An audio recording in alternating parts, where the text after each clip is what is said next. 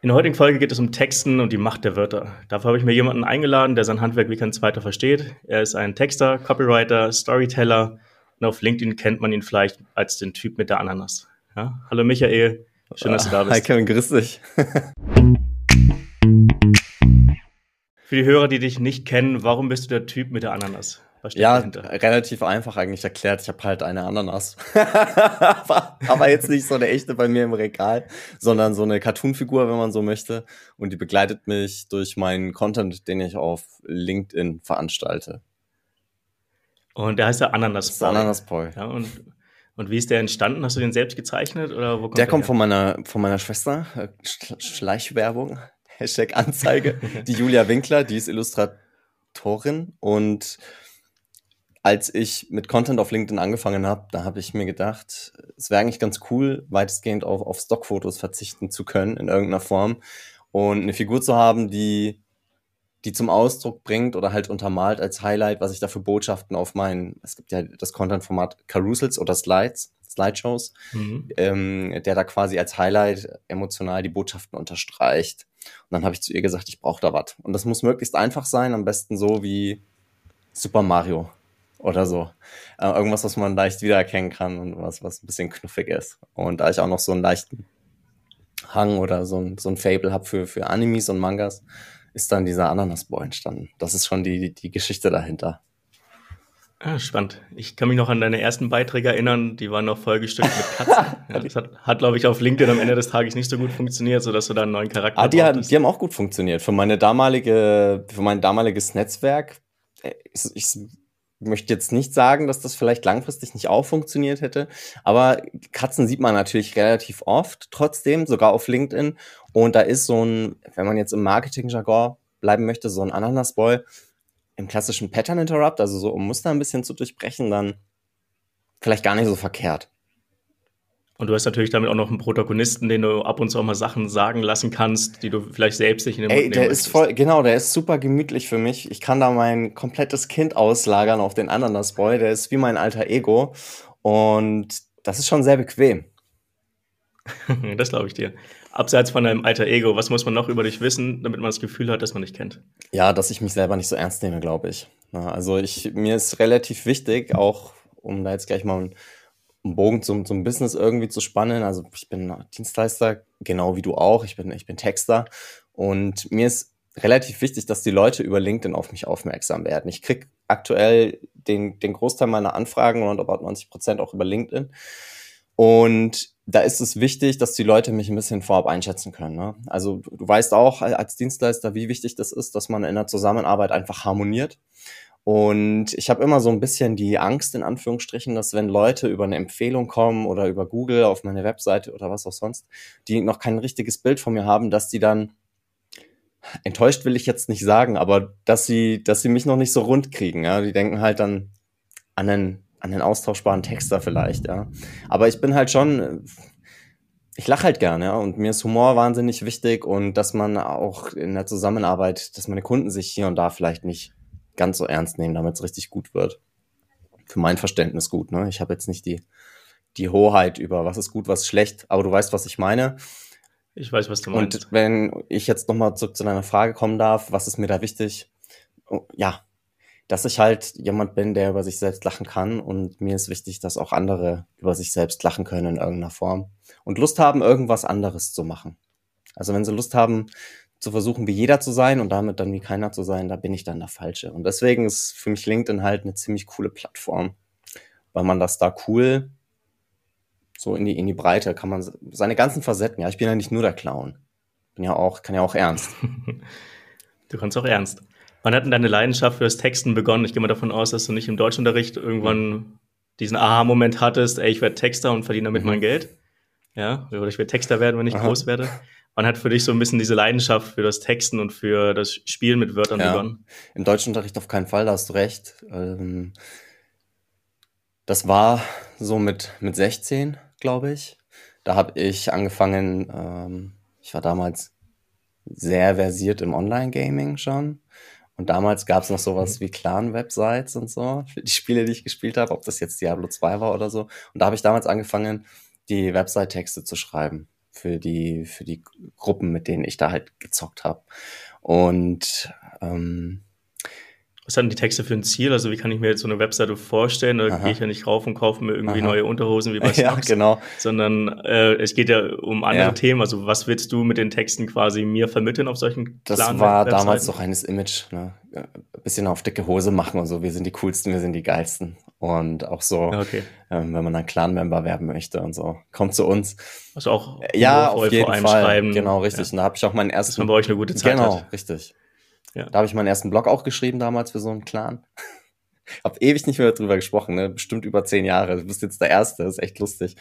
Ähm, aber dann auch später so ähm, in, in der Ausbildung, ich habe einen Versicherungskaufmann gelernt und habe aber auch da schon gemerkt und ähm, auch meine, meine Kollegen und Kolleginnen, dass ich coole Mails schreibe irgendwie und habe dann für einige Kollegen, Kollegen Mails schreiben dürfen.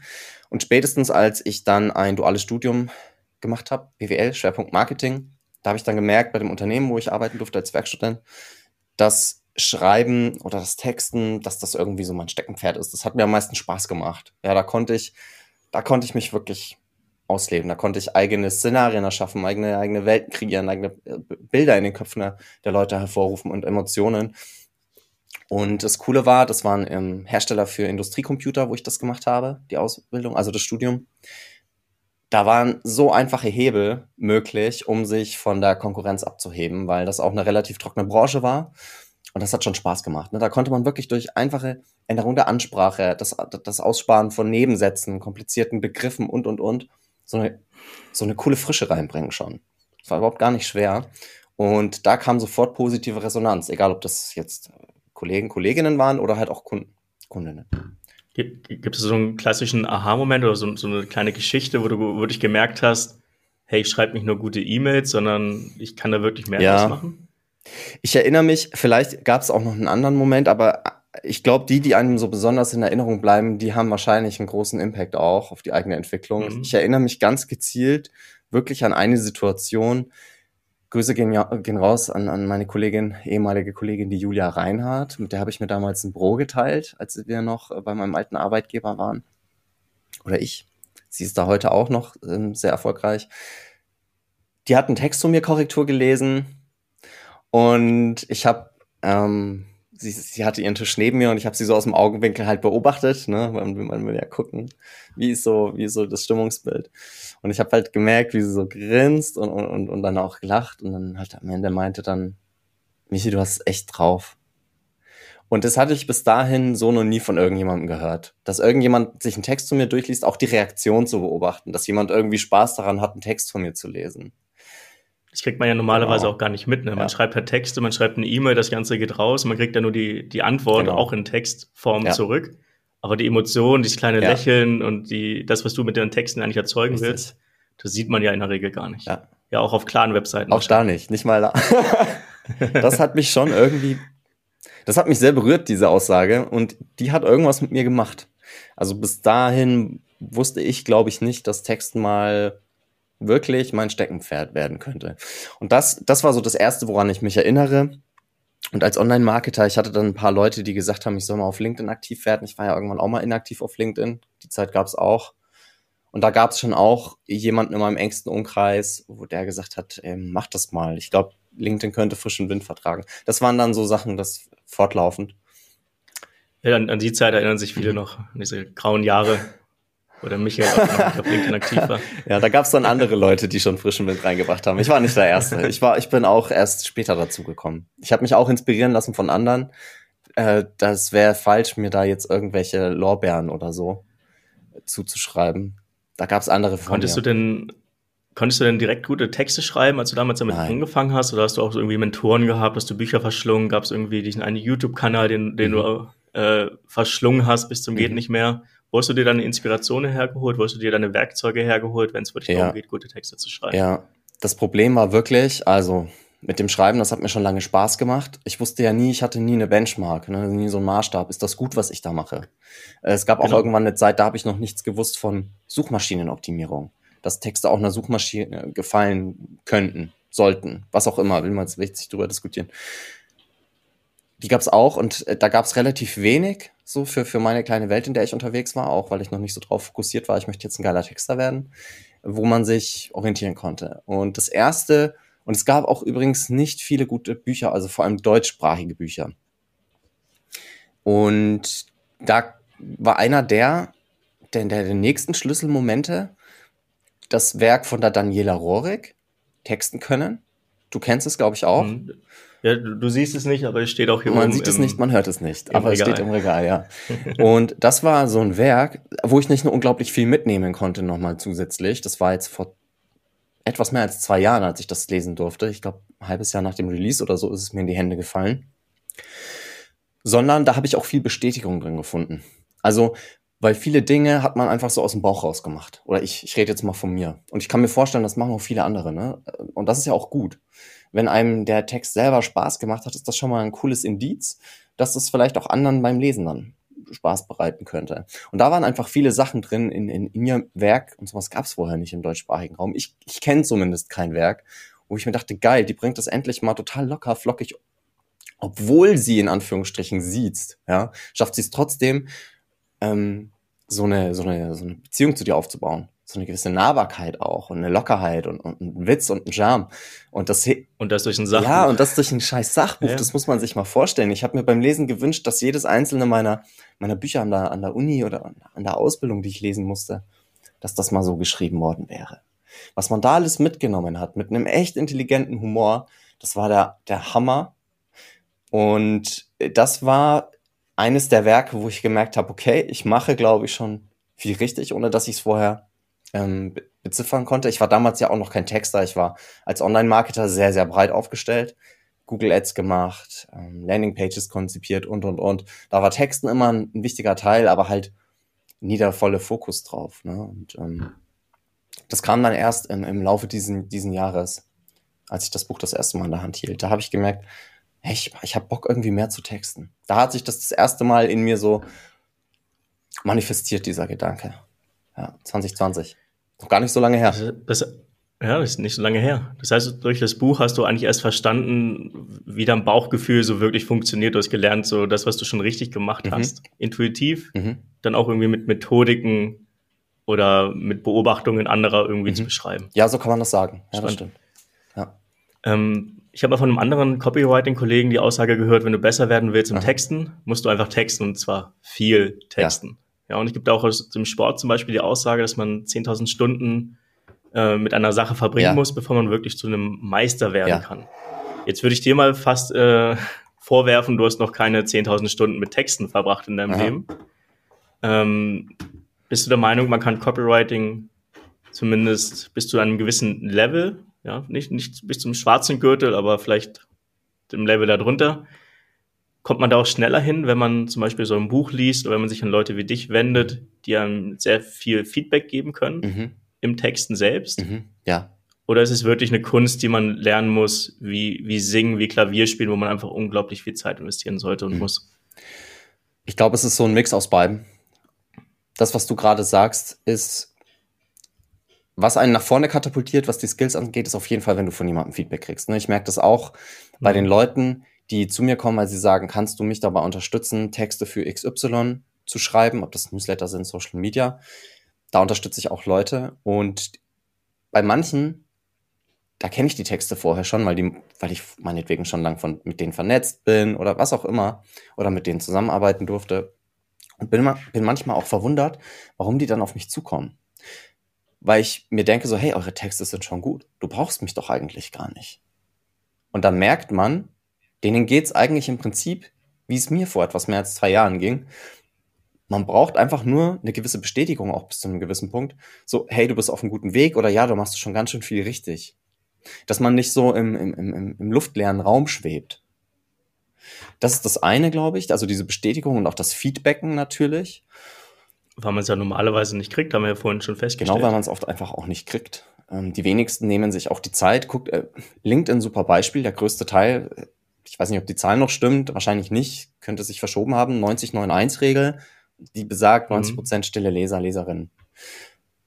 Lass es 89 Prozent sein, 91 völlig Wurst. Das soll ja einfach nur sagen, es sind einfach verdammt viele und das stimmt ja. Wir sehen das ja anhand der Impressionen, die unsere Beiträge kriegen, im Vergleich zu den Leuten, die wirklich mit uns interagieren unter den Beiträgen, kommunizieren. Äh, das sind sehr viele, von denen kriegen wir einfach kein Feedback. Wir wissen nur, die müssen ja immer wieder da sein. Aber wir wissen gar nicht warum. Weil die uns so blöd finden oder finden die uns gut? Ja, Feedback kriegen, verdammt, verdammt wertvoll und das üben.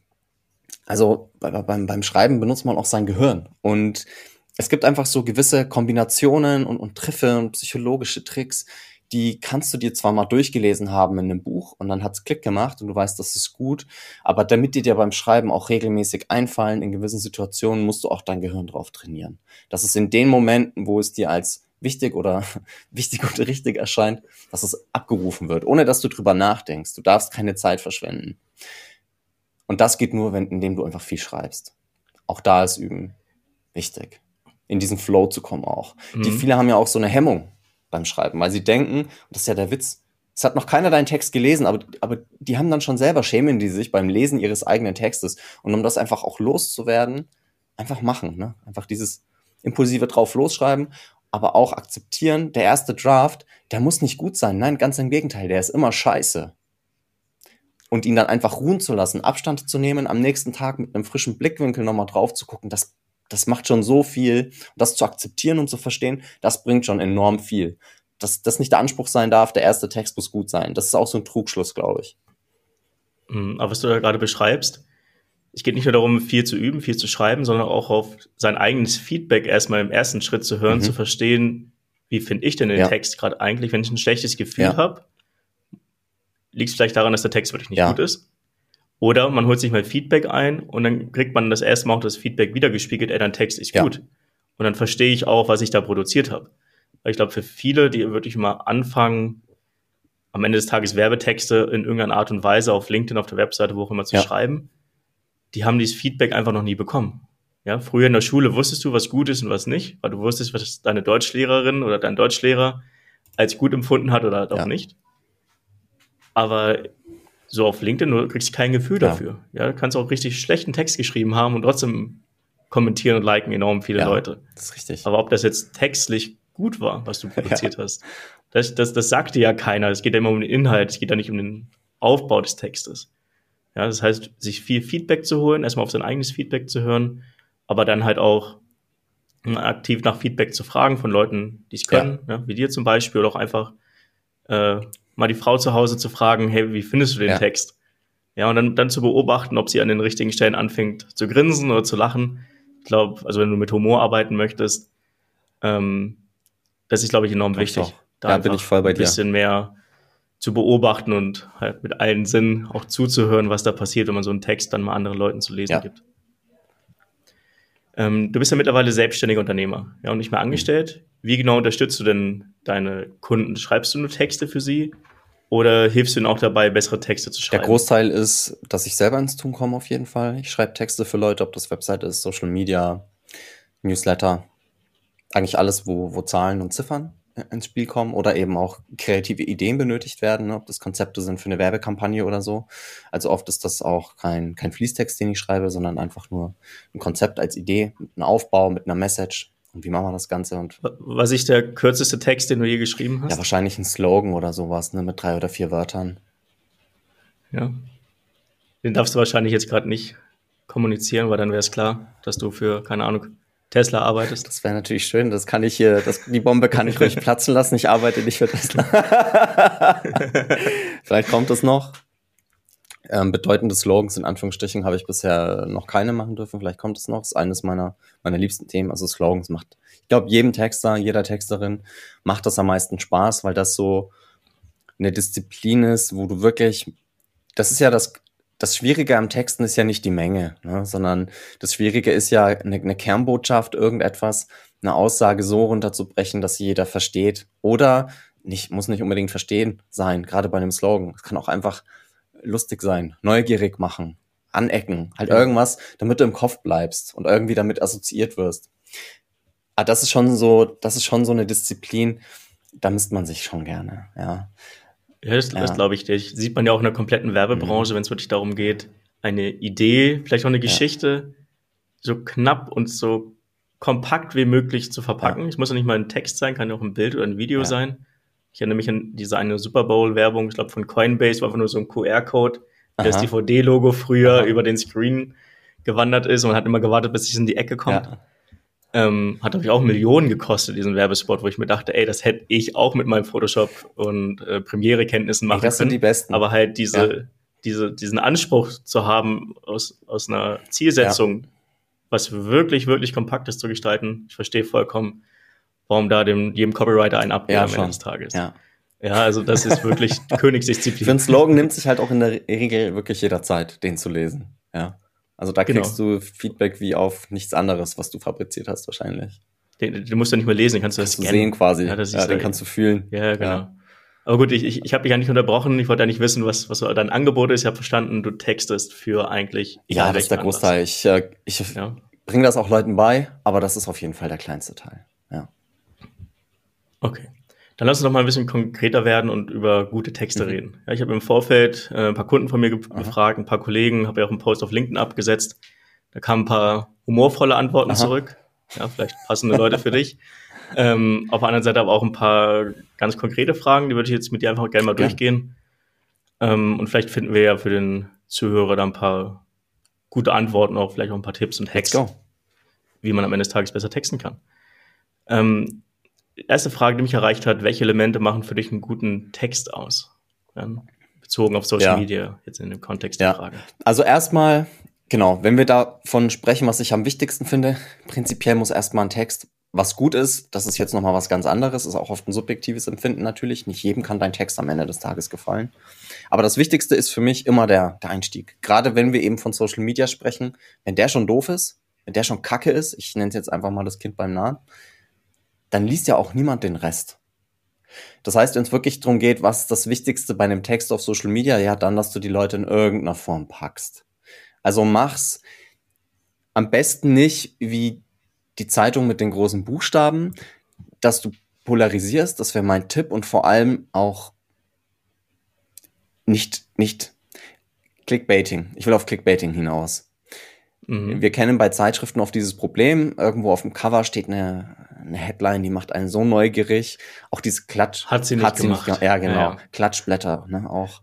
Und dann mhm. schlägst du auf und dann geht's da drum, oh Gott, die war im, die hat irgendeine eine Farbkombination beim Einkaufen getragen, ne, hat sie nicht gemacht. Oh Gott, ne, Drama im, im Königshaus. Die Prinzessin hat lila und gelb kombiniert und ist damit in der Öffentlichkeit einkaufen gegangen. So, wo du dir denkst, ey, komm, ich dachte, die hat jetzt jemanden, weiß ich nicht, ne, ähm, ausgeraubt oder so. Also dass diese Erwartungshaltung auch nicht, nicht, nicht zu enttäuschen. Es gibt diese klassischen Einstiege auf LinkedIn, dass jemand ähm, völlig übertreibt und sagt, scheiße, diesen Fehler, der hat mir, der hat mich alles gekostet.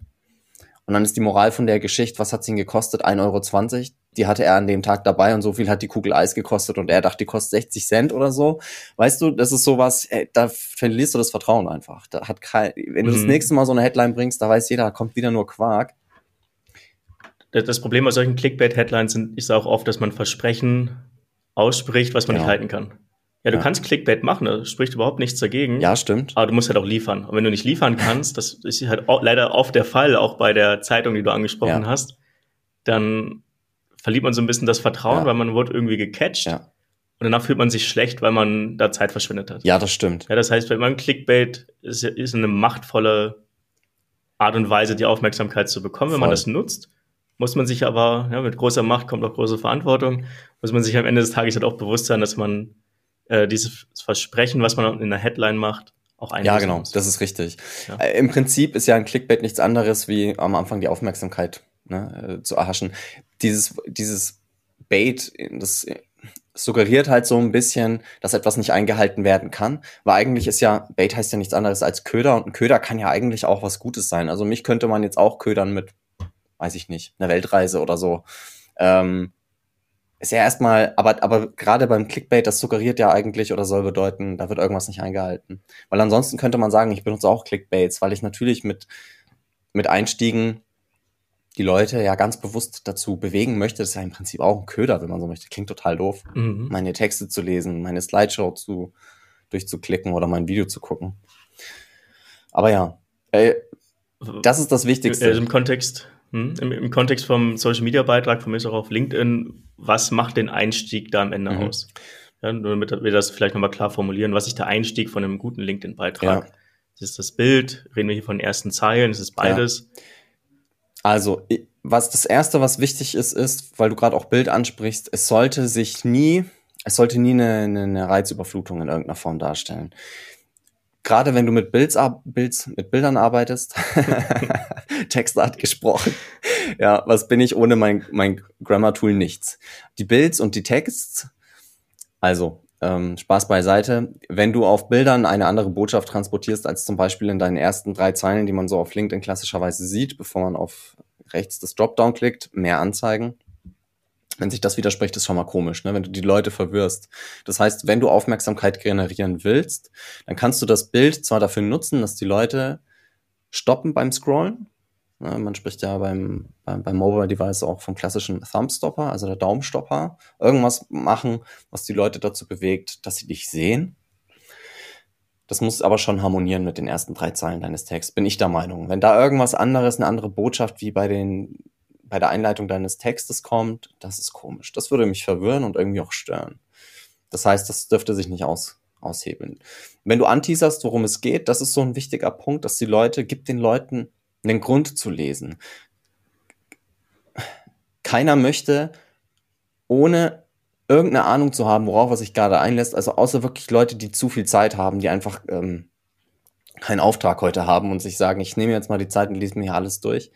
Aber wenn jemand seinen Text einsteigt mit dem Satz, ich hatte dieses Gefühl, Punkt, Punkt, Punkt, und mehr lese ich nicht, dann weiß ich gar nicht, okay, dann muss man sich darauf einlassen. Dann weißt du, okay, das ist jetzt mit Aufwand verbunden. Ich muss selber rausfinden, um welches Gefühl geht's denn da gerade? Gib mir doch irgendeinen Grund. Mach's konkreter. Ne? Als ich gestern ähm, zum hundertsten Mal ein Kundengespräch hatte, hat sich's trotzdem angefühlt wie das erste. Was war anders? Ne, da hast du so einen kon konkreten Ding, so, so einen Rahmen, wo du dir denkst, oh, das könnte mir auch passieren oder ist mir auch schon passiert. Ähm, deine Motivationen können unterschiedlich sein. Ne? Du willst dann vielleicht bei so einem Einstieg wissen, ah, wie kann ich das vermeiden oder wie kam es dazu? Also das ist völlig egal, aber gib den Leuten einen Grund zu lesen. Und so schwammige Einstiege sind da einfach der falsche Weg. Das ist so das Erste. Ja, Gibt irgendeine Vorschau. Nutzt das als Teaser. Ne, wenn wir in einen Kinofilm reingehen, dann wollen wir auch ungefähr zumindest wissen, um was es geht. Mindestens mal das Genre. Das ist ja auch schon eine Art von Teaser. Stimmt. Der, der Uwe, der Uwe von Grafenstein, du kennst ihn ja, glaube ich, auch, ähm, nimmt mal das schöne Beispiel der Lebenszeit. Mhm. Ja, alles, was wir im Marketing machen, hat immer das Ziel, Aufmerksamkeit ja. zu bekommen. Und was der Zielkunde, den wir am Ende erreichen wollen, ja immer macht, ist abzuwägen, lohnt es sich jetzt für mich, diese Lebenszeit, auch wenn es nur zwei Minuten für einen LinkedIn-Beitrag ja. ist, zu investieren genau. oder genau. nicht. Ja, und jetzt kommen wir auch wieder zu dem Clickbait-Thema nochmal kurz zurück. Wenn wir halt Clickbait machen, und hinten raus halt nicht ja. liefern, dann haben wir die Lebenszeit unserer Zielgruppe verschwendet, ja. sp sprich einen schlechten Eindruck hinterlassen. Wenn wir ihnen aber einen schlechten Aufhänger mhm. geben, ja, ich habe so ein komisches Gefühl, Punkt, mhm. Punkt, Punkt, dann steckt dahinter vielleicht was enorm Wertvolles mhm. für ihn, ja, wofür es sich mega gelohnt hätte, sein Lebenszeit ähm, einzutauschen, aber wir haben es ihm nicht einfach gemacht, das zu mhm. erkennen. Und damit hat er auch den Text, der vielleicht inhaltlich mega gut war am Ende des ja. Tages, gar nicht lesen können, weil der Aufhänger ihn halt gar nicht in diese genau in, in die Welt des Textes ja. gezogen hat. Gut, damit haben wir, glaube ich, die erste Frage beantwortet. Gehen wir mal weiter zur zweiten Frage. Ähm, geht ein bisschen in die ähnliche Richtung. Ähm, ich glaube, die Frage kam, kam vom lieben Matthias. Äh, wie bringe ich fachlich guten Input so rüber, dass er viral geht? Ja, dazu müssen wir, glaube ich, auch nochmal die Frage kurz beantworten. Was bedeutet viral gehen eigentlich genau? Ja. ja, und da bist du ja der beste Ansprechpartner wenn ich das richtig mitgekriegt habe. Von daher lasst uns euch mal kurz darüber sprechen, was bedeutet, dass ein Beitrag viral ja. geht. Ja, gerne im Kontext von LinkedIn. Ich kenne nicht die genaue Definition von viral. Das ist sowas, da hat man irgendwie so ein Gefühl dafür. Ich denke, wenn man es für sich subjektiv definieren will, dann, dass etwas eine Aufmerksamkeit erlangt, die der ursprünglichen oder der normalen Aufmerksamkeit auf jeden Fall, die die übersteigt. Also es kann ja für mich schon etwas viral sein, wenn vorher nur eine Person jedes Mal meinen Beitrag liked und plötzlich liken 50 Leute meinen Beitrag. Dann ist das ja in meinem Universum auf jeden Fall ein viraler Beitrag. Das ist genau. es. Und es kann halt für andere bedeuten, dass ein Beitrag 50.000 Likes hat und die kriegen normalerweise nur 1.000. Keine Ahnung. Ne? Also ich würde das so in diese Relation setzen. Stimme ich ja. dir zu.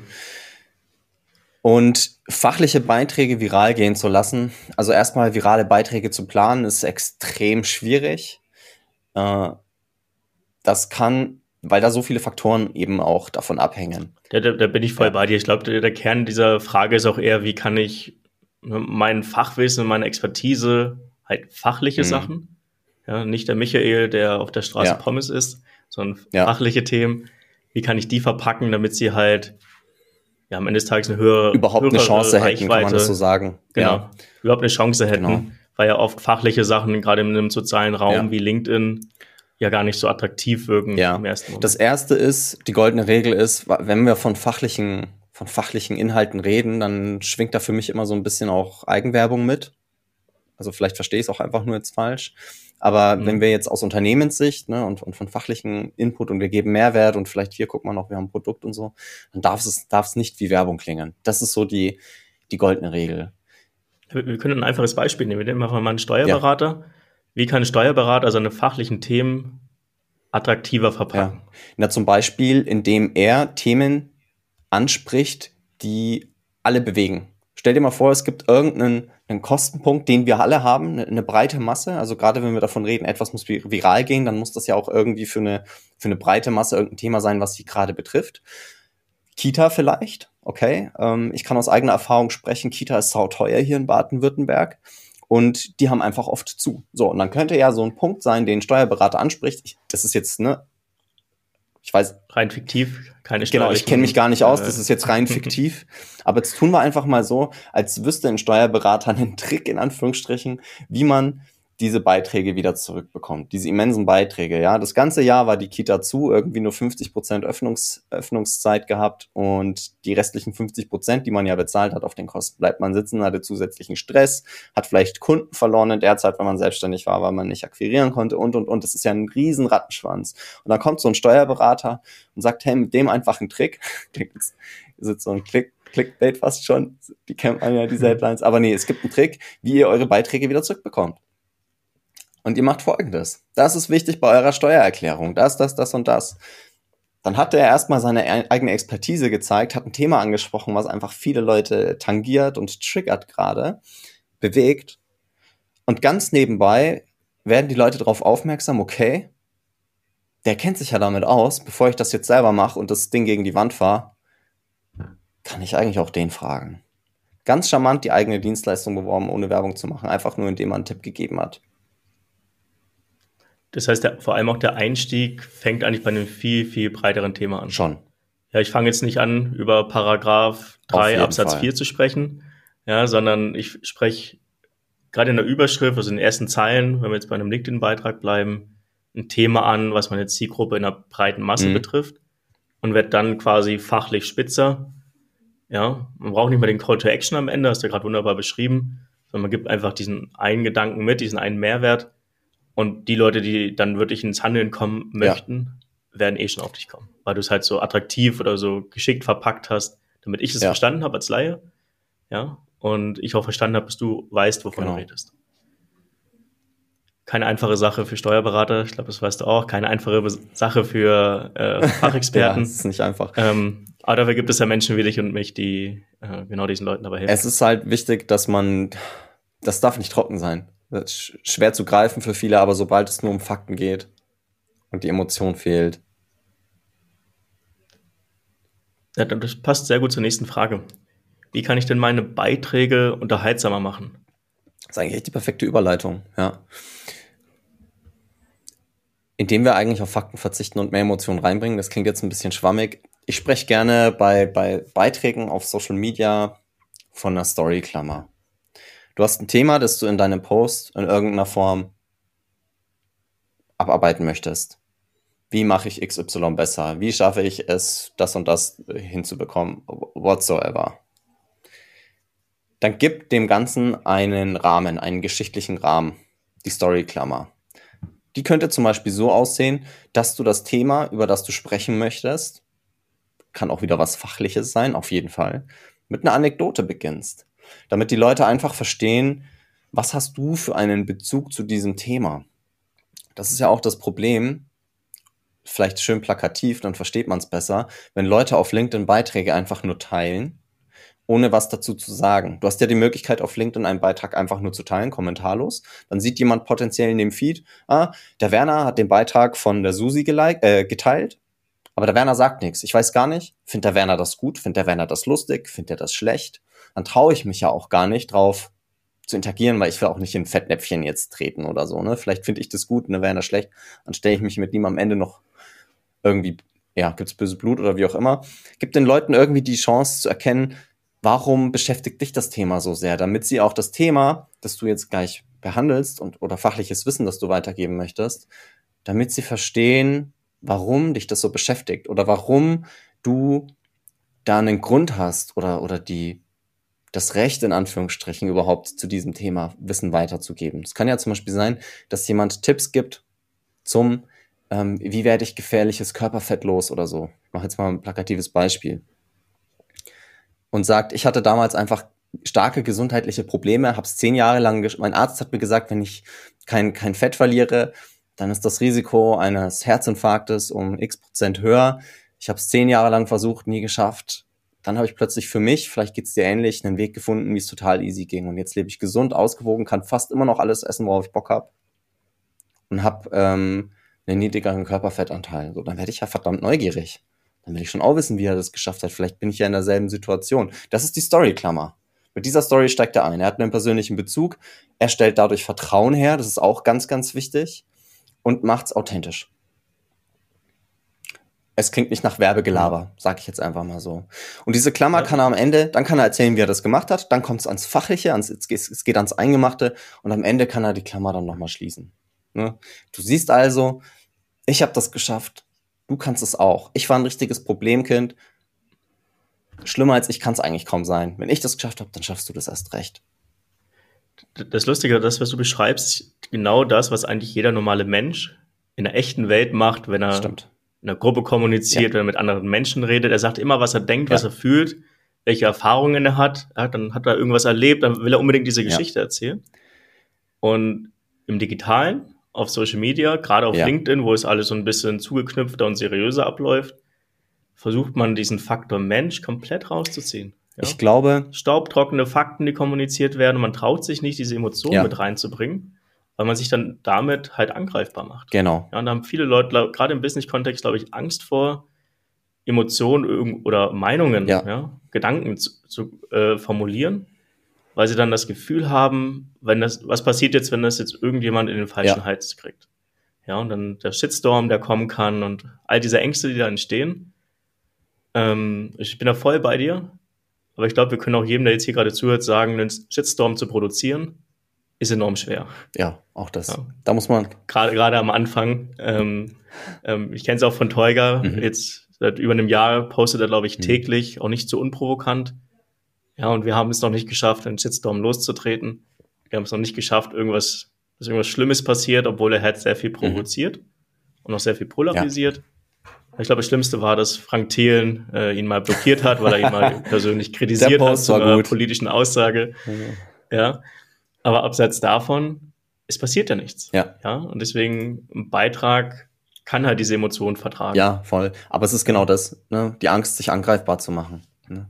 Von, von Leuten, die ja. man nicht kennt. Das ist ja das, das Internet, ne? die Anonymität. Aber wir haben jetzt schon wieder die perfekte Brücke zur nächsten Aha. Frage.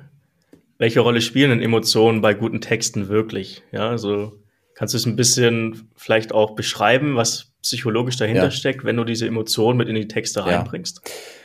Also, man sagt immer, Emotionen ist so der heilige Gral der, der, der guten Texte, aber man muss auch irgendwann mal alle fünf gerade sein lassen bei einem Text. Irgendwann wollen die Leute auch, auch wissen, okay, ich habe verstanden, du hast mich abgeholt, du hast genau meinen Schmerzpunkt getriggert oder meine Lust, mein Ziel, du hast genau erkannt, wo ich hin möchte, wie auch immer. Wenn man dann die Leute da abgeholt hat, da muss man irgendwann auch zum Punkt kommen. Also was ich damit sagen möchte, Emotion ist wichtig, aber die darf auch irgendwann gerne mal in Anführungsstrichen abflachen, um dann den Leuten zu beweisen, ne, also Show, don't tell oder wie auch immer, dass mein Produkt das wirklich kann, was ich verspreche oder meine Dienstleistung. Lass Zahlen sprechen, zum Beispiel. Ne? Gutes Beispiel für eine Webseite, sagen wir, du bist ein Unternehmensberater. Deine Webseite steigt damit ein, dass du mit ein bisschen Storytelling erklärst, welche Schmerzpunkte, wie auch immer, ganz plakativ. Hey, wahrscheinlich kennst du folgende Situation. Du steckst 80 Stunden Arbeitszeit pro Woche in dein Unternehmen, aber dein Konto spiegelt das einfach nicht wieder. So, Schmerzpunkt getriggert. Ja, scheiße, genau so geht's mir. Mit dir geht's vielen Leuten. Mit meinem Coaching schaffe ich es, dass du nur noch 40 Stunden pro Woche arbeiten musst und dein, dein Konto genauso voll ist oder noch voller, was auch immer. Aha, alles klar. Ich habe ich hab jetzt schon Bock, jetzt bin ich neugierig. Ne? Du hast mein Interesse geweckt. Und dann möchte ich aber schon wissen, ob das jetzt nur Dampfgeplaudere ist oder ob der das wirklich kann. Beweis mir das am besten mit einem Portfolio, mit ein paar Referenzen. Zeig mir mal ein paar Unternehmen, wo du das wirklich geschafft hast. Ich will Gesichter dazu sehen. Vertrauen aufbauen. Da, das ist zwar schon auch noch Emotion, aber da reicht mir dann theoretisch ein Satz. Guck mal, das ist der Hans. Der Hans hat vorher 60 Stunden gearbeitet. Jetzt arbeitet er 30 Stunden die Woche und verdient doppelt so viel. Und der Hans unterschreibt hier mit seinem Namen, das stimmt. Er legt seine Hand dafür ins Feuer. Das ist sein Testimonial. Da reicht mir theoretisch ein trockener Satz. Ich will es nur noch bewiesen haben in irgendeiner Form, irgendwie ein Vertrauenselement. Und wenn es darum geht, ein Produkt zu kaufen, wo ich in der Customer Journey schon so weit bin, dass ich mir denke, ja geil, das, das ist genau der Rasierer, den ich brauche, um endlich ein richtiger Mann zu sein. Das ist ein scheiß Beispiel. aber du weißt, was ich meine. Dann will ich am Ende nur noch wissen, okay, und hat er jetzt die Akkulaufzeit? Wirklich? Muss ich Angst haben, dass wenn ich den mal spontan aus dem Regal hole und seit zwei Wochen nicht aufgeladen habe, dass der Akku sich entleert hat? Das will ich ja dann wissen. Also können die mir irgendwie noch da was, was zeigen? Ich will wissen, wie viel Leistung der wirklich hat. Akkulaufzeit, Volumen, wie auch immer. Wenn wir das zusammenfassen, beschreibst du eigentlich, dass man Entscheidungen sehr oft emotional trifft. Mhm. Ja, weil man muss hier hinten raus logisch begründen können. Wir kaufen eigentlich immer emotional. Ja, es gibt zwar Leute, die sagen, nee, das stimmt nicht, ich kaufe auch rational. Aber das stimmt nicht. Äh, stimmt ja. auch nicht. Also die, die, Entscheidung trifft, wirst du immer emotional treffen, auf welcher Ebene auch ja, immer. Du hast rational deine Entscheidung. Du brauchst halt die genau. Fakten. Genau, du brauchst. Richtig. Wir verstehen uns. Wir verstehen uns. ähm, aber dann, dann lass uns noch mal ganz kurz über die Emotionen mhm. reden. Ich glaube, das war auch so ein bisschen eigentlich der Kern der mhm. Frage. Mhm. Welche Emotionen kann ich denn in meinen Texten triggern oder welche sollte ich denn triggern? Ja. Also können wir vielleicht auch direkt mit einer zweiten Frage äh, kombinieren. Muss man denn immer polarisieren, um mhm. viral zu gehen oder um erfolgreich zu mhm. sein? Ähm, und wenn nicht, welche Emotionen gibt es denn ja. noch? Also wenn man polarisiert, ist natürlich die Wahrscheinlichkeit extrem hoch, dass etwas viral geht. Wieso? Weil du ja alle ansprichst damit. Alle, die es gut finden und alle, die es schlecht finden. Also wenn etwas viral geht, es kann auch mal sein, dass was viral geht, nur weil es der Großteil gut findet. Wenn so ein Katzenvideo viral geht, wird keiner sagen, ey, ähm, scheiß Katzen, äh, lasst uns mal eine Anti-Katzen, ähm, einen Anti-Katzen-Verein gründen oder so. Die sind mir zu süß. Aber wenn etwas so richtig, richtig viral geht, dann weil du zwei Lager hast, wahrscheinlich, vielleicht sogar drei. Im Endeffekt, wenn wir von, von, von Botschaften sprechen, ist der Emotion, du kannst im Prinzip mit allem spielen. Äh, Versicherungen spielen mit der Angst. Die wollen aber nicht dich mit der Angst alleine lassen, sondern die wollen dich zwar mit der Angst catchen in irgendeiner Form, aber dich ja mit einem guten Gefühl, mit einer Assoziation so, ah, diese Angst die verliert sich wieder, wenn ich mit dieser Bank oder mit diesem Versicherer zusammenarbeite. Das ist ja das Letzte, womit sie dich alleine lassen wollen. Das letzte Gefühl. Wenn sie dich mit der Angst da sitzen lassen, das wäre ein bisschen doof. Die wollen ja. Das wäre doof, ja. Das nächste Mal, wenn du eine Werbereklame von denen siehst, eine, ein positives Gefühl in dir hervorrufen. Und zwar auch wissen, woher das kommt. Dem steht was Negativem entgegen.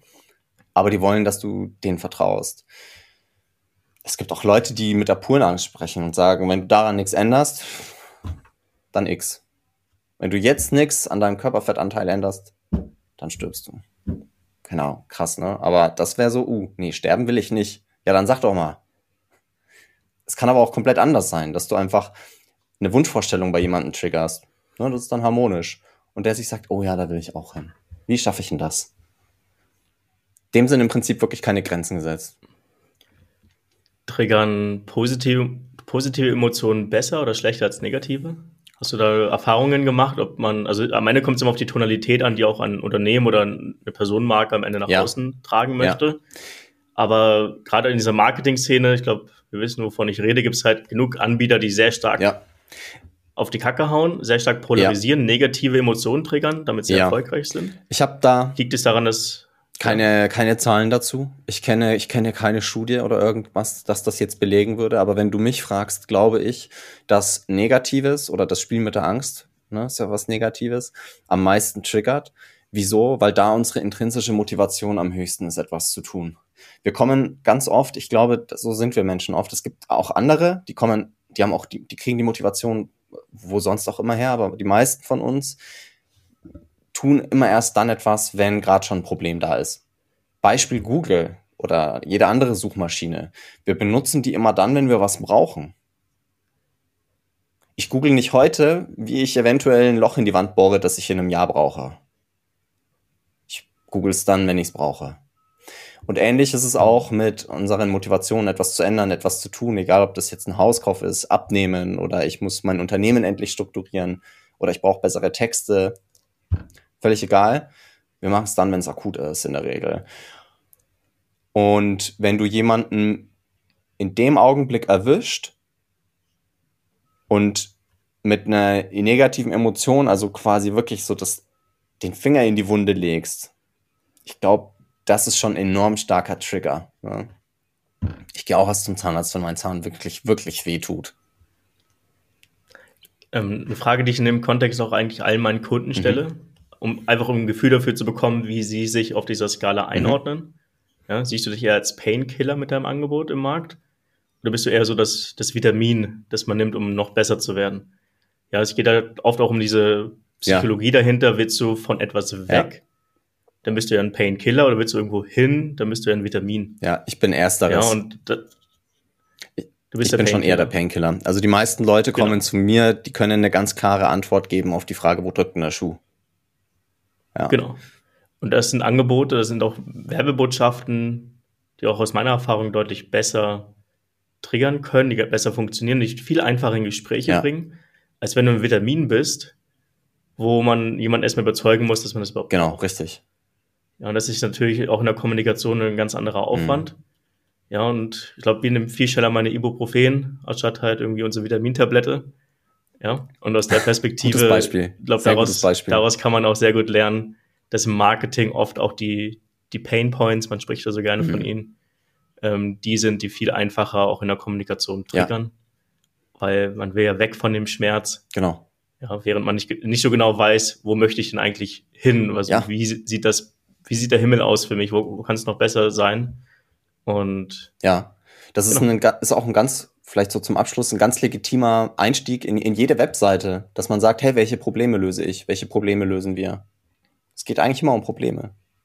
Jemand hat ein Problem, jemand braucht ja, was. Man, man, fühlt sich vielleicht ein bisschen schlechter bei, dann auch immer nur über Probleme zu sprechen. Man muss ja auch das Kind nicht so beim ja. Namen nennen. Ne? Man muss ja nicht von Problemen ja, reden. Genau. Das ist natürlich auch so ein psychologischer Kniff. Es geht auch anders. Ja, Herausforderungen, Hürden. Genau ja, Blockaden. Es gibt ja genug Sachen, die das schöner umschreiben, aber am Ende, genau. ja.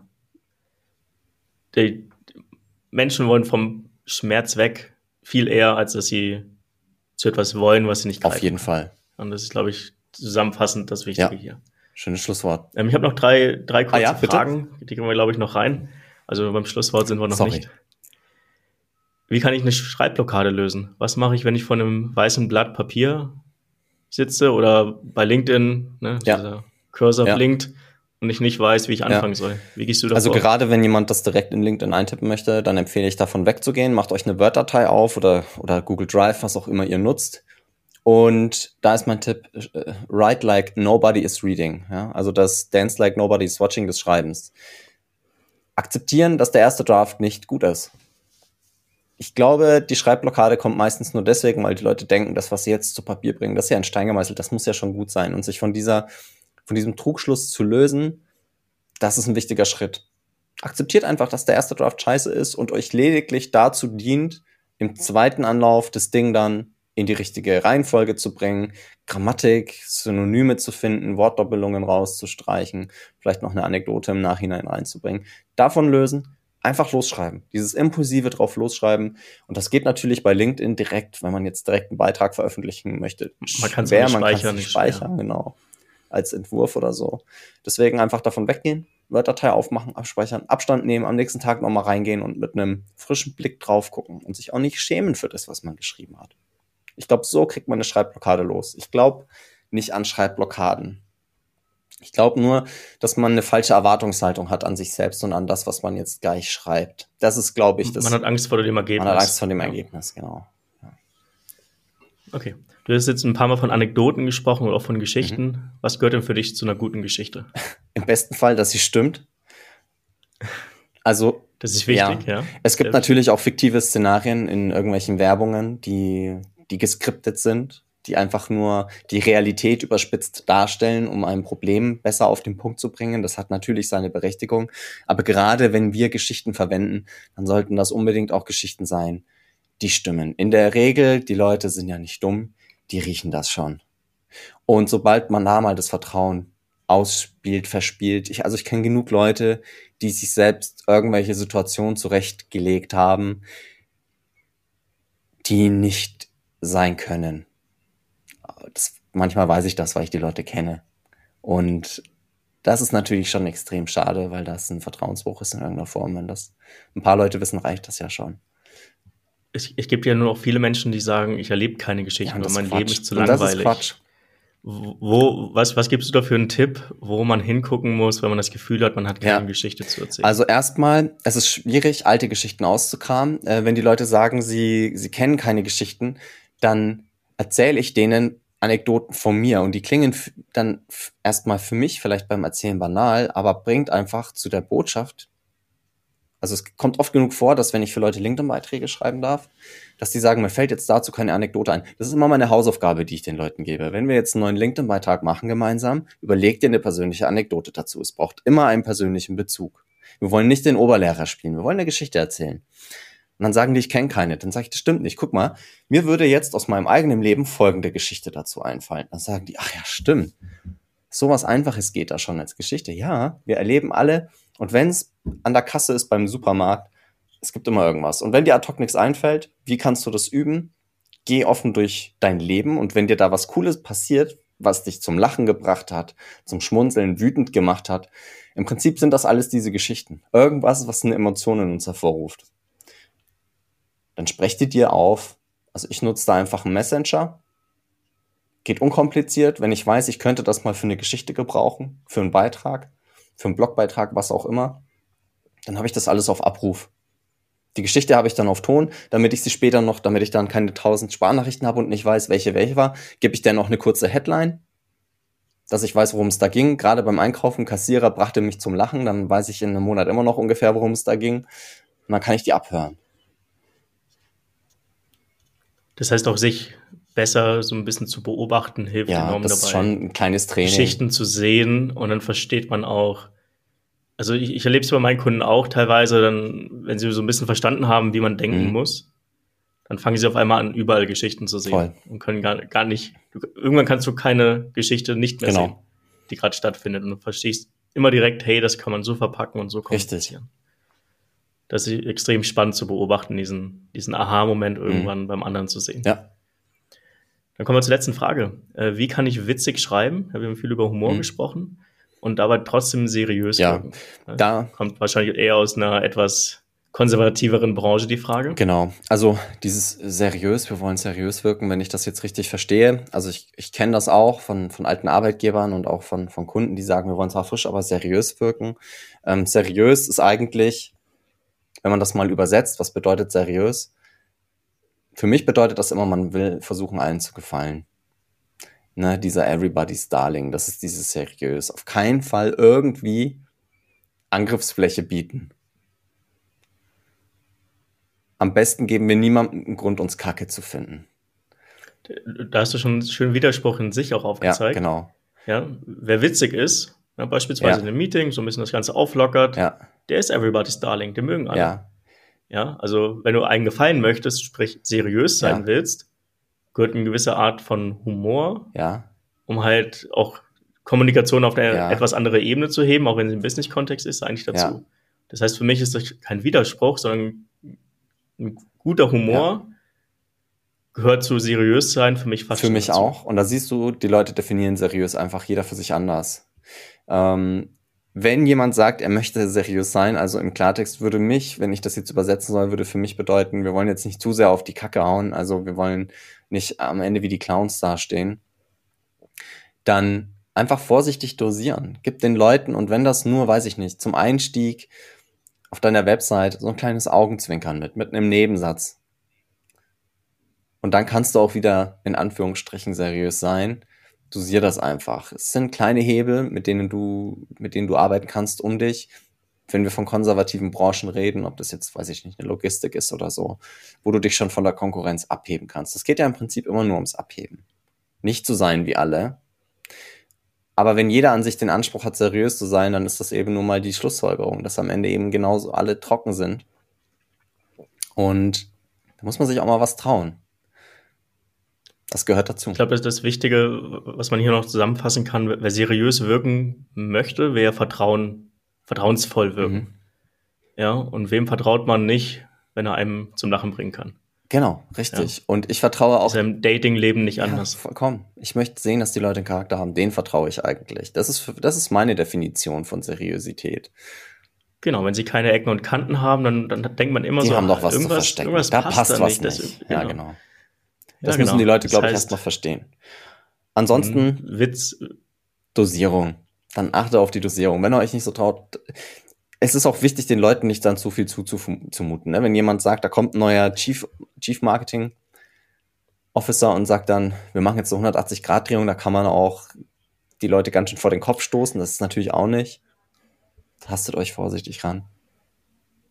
Ja, aber ich glaube auch mit der Angst, mit den, da sind wir beim Thema mhm. Angst, mit der Angst, die, die Menschen haben, wenn sie anfangen, auch ein bisschen witziger zu testen, sie halten sich eh so stark mhm. zurück. Mhm dass selbst wenn sie das Gefühl haben, sie überschreiten ja gerade fünf mhm. Linien, mhm. äh, sind sie wahrscheinlich immer noch nicht ansatzweise auf dem Level, wo sie ja. sein könnten und wo es genau. immer noch seriös Richtig. wäre ja. am Ende des Tages. Also auch das da. Ist auch wichtig. Da können wir, glaube ich, den Boden wieder spannen, aufs auf eigene Bauchgefühl hören. Ja, und dann bist du eigentlich schon auf was. Das ist übrigens cool, dass du das zum Schluss noch ansprichst. Sobald du das Gefühl hast, sobald du zögerst, wenn du was Neues machst. Sobald du zögerst und das Gefühl hast, kann ich das jetzt wirklich bringen, kann ich das machen, dann bist du auf einem guten Weg. Dann machst du nämlich was anders. Dann mach das erst recht. Da stimme ich dir voll zu. Und das hat schon zumindest bei meinen Kunden zu dem einen oder anderen viralen mhm. Hit geführt, ähm, wo am Abend vorher noch die Nachricht kam, kann ich das so genau. rausbringen? Kann ich das so genau, raushauen? Trau mich nicht. nicht. Kenn ich. Und ich habe gesagt, mach, mach. mach. Genau. Und dann hinten raus war es ein voller ja. Erfolg. Michael, ähm, du musst dein Kind von der Kita abholen. Also wir sind durch mit unserer Zeit. Vielen, vielen Schön Dank war's. für deinen ganzen Input, für deine Gedanken. Ja, ich glaube, hier konnte jeder was mitnehmen. Die berühmten letzten Worte gehen an dich. Ja, du kannst nochmal alles sagen, was du möchtest, schamlos Werbung machen oder uns nochmal diesen einen geheimen Tipp geben, mit dem man bessere Texte texten kann. Traut euch zu schreiben. Das sind meine letzten Worte für heute. Traut euch einfach mal.